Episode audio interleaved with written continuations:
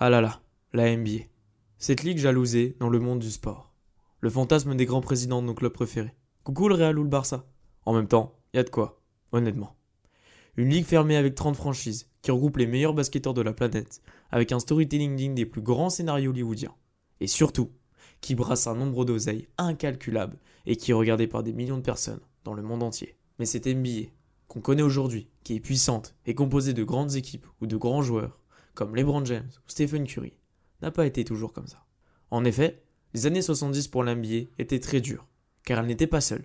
Et oui, à l'époque, il y avait deux ligues différentes sur le continent nord-américain, la NBA et la IBA.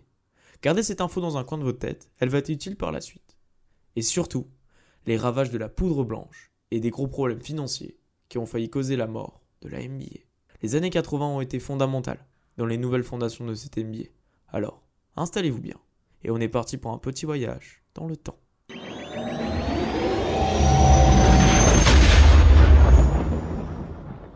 Ah, les années 80. C'était pas mal quand même niveau culture. Avec des films comme Indiana Jones ou l'E.T. l'extraterrestre. En termes de jeux vidéo, avec Pac-Man ou Mario Bros. Mais nous, on va aller exactement le 1er février 1984. Avec l'arrivée d'un certain David Stern, avocat, qui s'est fait les dents notamment sur la fusion entre la NBA et la IBA. Les deux ligues dont je vous ai parlé tout à l'heure. Il succède à l'emblématique Larry O'Brien, qu'il sera président de la NBA de 84 à 2014. Un paquet d'années qui montre son importance dans la ligue. Alors ce mec va instaurer des choses assez vite, comme plus de liberté aux joueurs vis-à-vis de leur équipe et dans la prise de leurs décisions. L'arrivée de nouvelles équipes comme les Miami Heat ou les New York Pelicans ou encore les Dallas Mavericks. Mais ces deux gros chantiers sont surtout la visibilité au plus grand nombre de son produit qui est la NBA et le second qui est la lutte contre le produit préféré de Pablo Escobar. Alors, pour le premier, il y avait quasi tout à faire. La visibilité était inexistante. Pour vous dire, les finales NBA qui sont vues aujourd'hui par des dizaines de millions de personnes dans le monde entier en direct, et eh bah, dans les années 70, les finales NBA étaient diffusées en différé. Il n'y avait jamais de match de basket en direct. George Gervin, ancienne star des San Antonio Spurs dans cette période, disait qu'il avait le temps de jouer le match, de se doucher, de rentrer chez lui et de se poser pour regarder son propre match, qui s'était passé il y a quelques heures. Bon, ça, globalement, David Stern, ça le rendait ouf. Il arriva au bout du bout à négocier une transmission directe aux USA avec le CBS, puis par la suite en Europe, et ainsi de suite. Il vendra les droits, notamment pour moins de 300 000 dollars en Amérique du Sud. Certains racontent même que David Stern envoyait lui-même les VHS des matchs en Chine pour encore plus de visibilité. Une technique laborieuse, je vous l'admets, mais une technique qui a porté ses fouilles. Le second combat était donc contre la drogue. Il cita beaucoup avec la politique de Reagan et sa War on Drugs. Il met en place notamment un protocole et des contrôles de plus en plus stricts. Mais un événement tragique fait encore plus prendre conscience des enjeux de ce problème. Nous sommes alors en juin 86, et un jeune talentueux arrive pour jouer dans le pays de l'oncle Sam. Il se nomme Len Bias. Et, pour vous expliquer, ce mec était pressenti pour être une big big star des Boston Celtics. Et malheureusement, il fait une fête avec des amis, et la poudre blanche a eu raison de lui et il meurt le matin du 19 juin 86. Cette histoire glaça le sang de tout le monde. David Stern mit en place des sanctions lourdes et immédiates, accompagnées de grandes campagnes de sensibilisation. On voit des dizaines de joueurs se faire expulser, parfois à vie, s'ils sont positifs. L'objectif était de mettre les enfers des années 70 derrière eux. Alors, la aujourd'hui joue beaucoup sur son standing, sur ses joueurs stars qui ont un talent inégal. Et il faut dire que la draft 84, bah, il y en avait quand même un paquet de joueurs talentueux et qui était très très très fort. Alors, pour expliquer à nos amis qui ont un peu de connaissances du sport qui se joue avec une balle au rang, la draft, c'est une section de jeunes joueurs qui se fait chaque année, courant juin-juillet. Ce sont des joueurs qui sont ordinaires du circuit universitaire américain, ou alors des jeunes joueurs qui viennent du monde entier.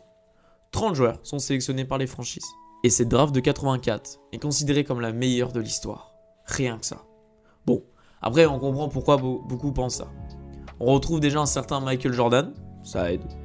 Mais on a aussi Charles Barkley, joueur mythique des Phoenix Suns et des Philadelphia Sixers. Un Hakim Olajuwon, figure des Houston Rockets. Et enfin, John Stockton, le magicien des Utah Jazz. À E4, on a plusieurs titres de MVP, de saison et de finale, c'est-à-dire le meilleur joueur de la saison et de la finale, 8 titres de NBA, rien que ça, et un paquet de sections All-Star Game. Et les 4 figurent évidemment dans la Dream Team de 92. Vous pouvez retrouver l'histoire de cette légende équipe sur le site de la radio. Globalement, on a juste de ce qui se fait de mieux dans l'histoire de la NBA. David Stern va s'en frotter les mains et va jouer sur ses joueurs pour développer de la hype sur de nouveaux marchés, comme à Chicago avec l'arrivée de Jordan, où je le rappelle, le foot en salle avait plus de popularité que le basket. Globalement, c'est une tendance qui s'inversera très vite avec le numéro 23.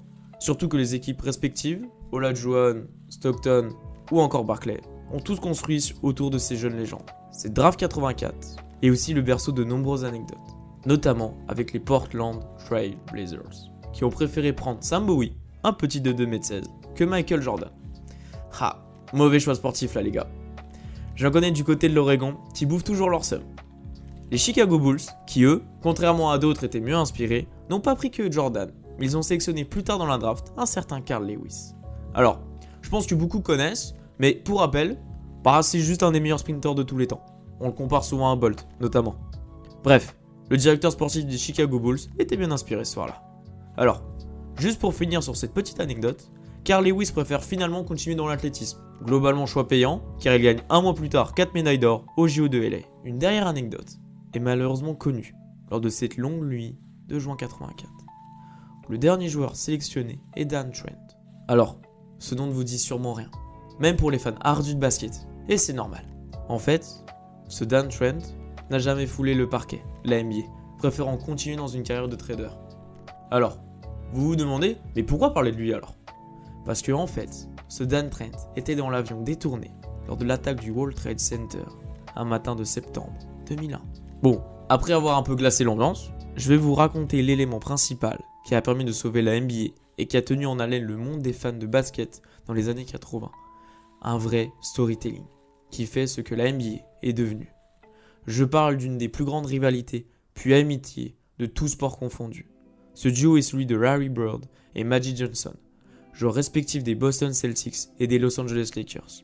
On a là deux des cinq joueurs de tous les temps. Ces deux joueurs regroupent à eux deux 8 titres de champion de NBA, 6 titres de meilleurs joueurs et 24 sélections au All-Star Game. Leurs deux équipes étaient les plus dominantes. C'est simple. En 10 finales dans la décennie 80, il y, avait au minimum une des deux équipes en finale. Cependant, tout oppose ces deux équipes et ces deux joueurs.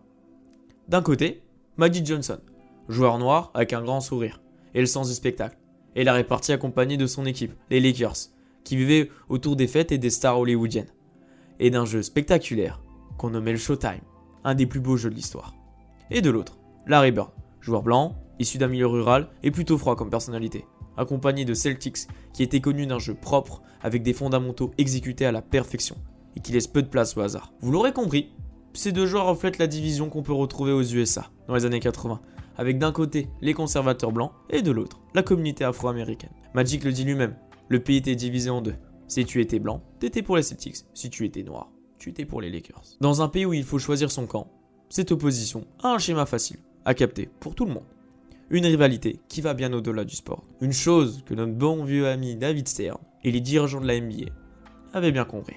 Et jouaient énormément sur ce duel pour mettre en avant son produit et apporter plus de visibilité. Finalement, trois finales NBA opposaient ces deux immenses joueurs. Deux sont gagnés par Magic et une par Bird. Des séries autant serrées que spectaculaires et où l'enjeu et le trash talking étaient au rendez-vous, saupoudrés d'une bonne dose d'anecdotes qui rend ces finales autant légendaires. Notamment, les finales 84 sont le symbole de cette rivalité, avec des matchs qui se jouent à la dernière action et dans un climat houleux.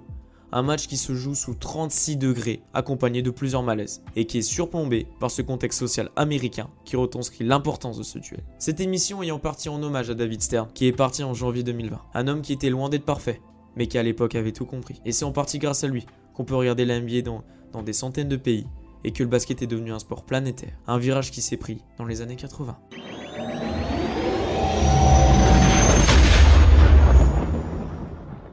Je vous ai expliqué qu'une infime partie des histoires de cette magnifique décennie.